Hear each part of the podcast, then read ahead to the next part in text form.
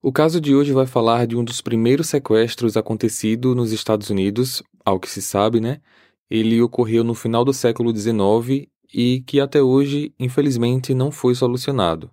Como já se passaram praticamente 150 anos, provavelmente nunca teremos uma resposta. E eu trouxe essa história pois muitos dizem que foi esse caso que deu origem ao ditado Nunca aceite doces de um estranho.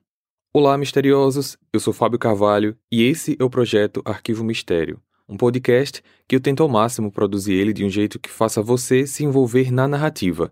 E para isso, eu conto com a participação de diversas pessoas, principalmente na simulação das vozes dos personagens. Siga a gente na plataforma de streaming em que você está nos escutando agora para receber notificação sempre que um novo episódio for lançado. Para ver as fotos do caso de hoje, basta seguir a gente no Instagram, arroba Arquivo Mistério. Recados dados, vamos para o caso de hoje.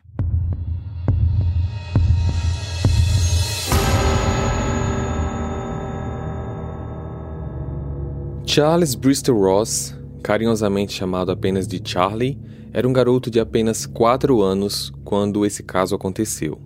Ele nasceu no dia 4 de maio de 1870 e tinha um irmão mais velho chamado Walter, de 5 anos de idade. Os garotos eram filho de Christian Ross e de uma moça que nunca teve o nome publicado. Não que ela esteja envolvida no caso, mas essa informação, na verdade, pode ter se perdido no meio de tantas informações passadas de geração a geração. a informação que se tem hoje é que esse nome nunca foi divulgado, mas eu particularmente acredito que essa informação se perdeu. Na manhã do dia 1 de julho de 1874, os irmãos brincavam na porta de casa em Germantown, um bairro de classe média alta da época, na Filadélfia, Pensilvânia, quando uma carruagem puxada a cavalo parou em frente a eles. De dentro, dois homens estavam sentados e um deles falou com os meninos. Olá, garotos. Tudo bem com vocês? Vocês gostam de doces? Eu tenho uma sacola enorme aqui cheia deles. Eba, eu quero.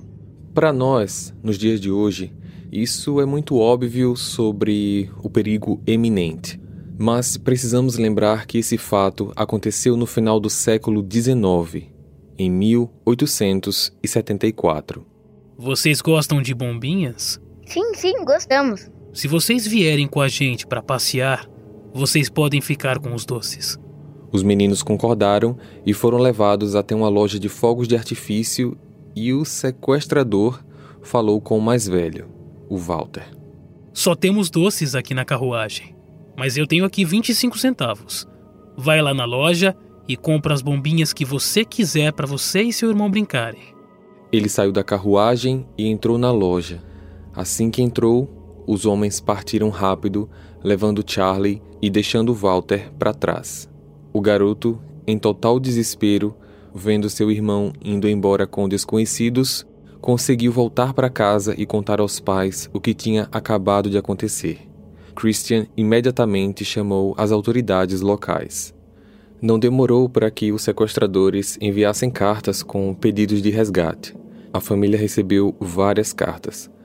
O estranho é que essas cartas tinham diferentes origens de postagem, todas escritas com uma caligrafia rude, transparecendo ter sido emitida por um semi-analfabeto repleta de palavras simples e com muitos erros ortográficos. A primeira carta diz o seguinte: Sr. Ross, não se preocupe. Seu filho Charlie está bem. Nós o temos e não há nada que você possa fazer a respeito, a não ser nos pagar para resgatá-lo. Se você colocar os policiais à sua procura, estará apenas machucando o próprio Charlie. Se você fizer isso, não há nada na Terra que possa trazê-lo de volta vivo. Se alguma abordagem for feita pela polícia, esse será o sinal para a aniquilação instantânea. Se você ama o seu filho, não diga a ninguém para procurá-lo. Só o seu dinheiro o tirará daqui com vida. Nada mais. Não se engane achando que os policiais podem tirá-lo de nós. Isso é impossível. Aguarde e entraremos em contato novamente em alguns dias. Outros bilhetes foram enviados posteriormente e todos advertiam contra a intervenção policial e ameaçavam a vida de Charlie se Christian não cooperasse. Embora os sequestradores presumissem que a família era rica por causa de uma casa grande e de uma pequena loja de secos e molhados que eles tinham, termo usado para pequenos comércios que vendiam um pouco de tudo no mesmo lugar, como alimentos e roupas. Só que, na verdade, a família estava fortemente endividada devido à quebra do mercado de ações um ano antes, em 1873. Através dos jornais, a família anunciava uma recompensa de 20 mil dólares, algo em torno de 400 mil dólares nos dias atuais. Através dos jornais, o sequestro logo se tornou notícia nacional.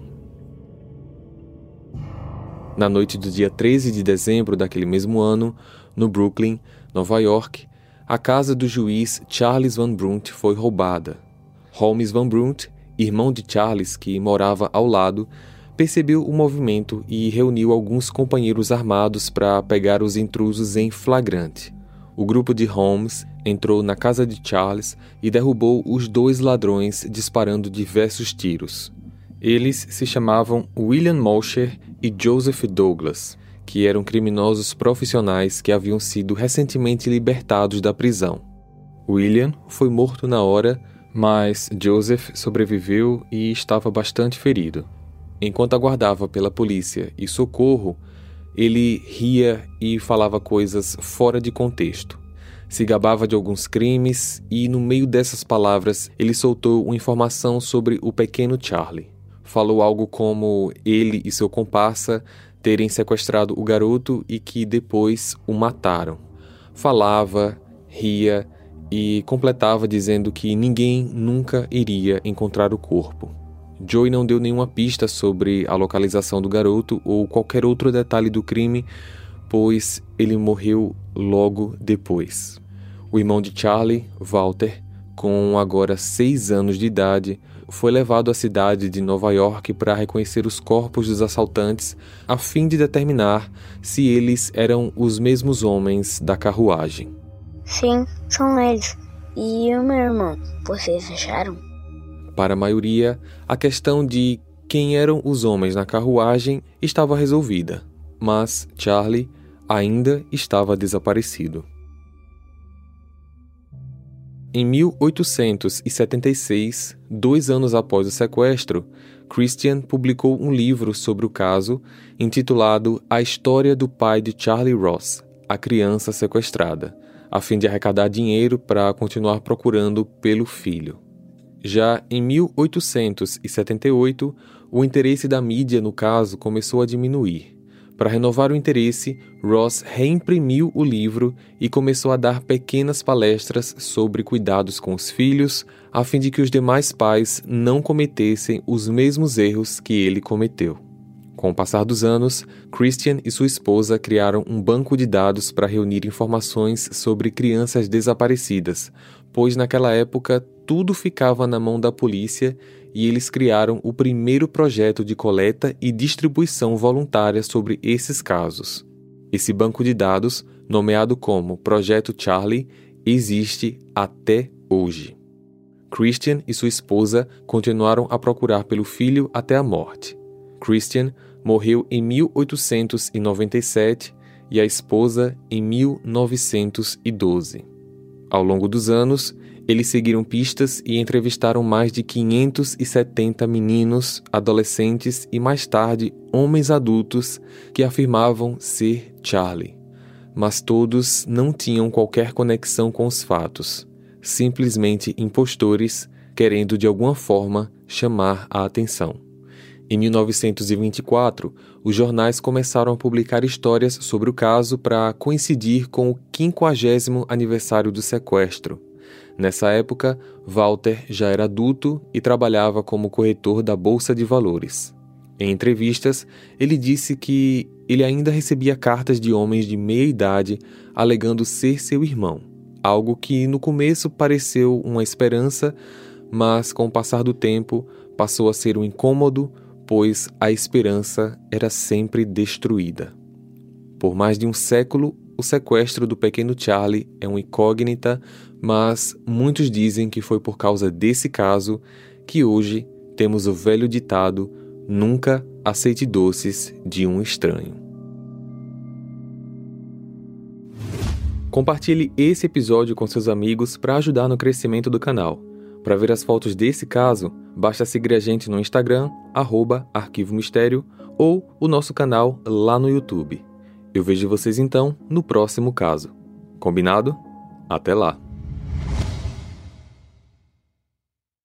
Hey, você se interessa por crimes reais, serial killers, coisas macabras e tem um senso de humor um tanto quanto sórdido? Se sim, você não está sozinho. Se você precisa de um lugar recheado de pessoas como você, venha conhecer o podcast Pátria Amada Criminal. Todas as semanas tentamos entender o pior da humanidade. Nesse processo, a gente ri, chora, fica brava, fofoca, porque afinal de contas é assim que a gente fala quando está entre amigos. Suas novas melhores amigas trevosas estão aqui no Pátria Amada Criminal.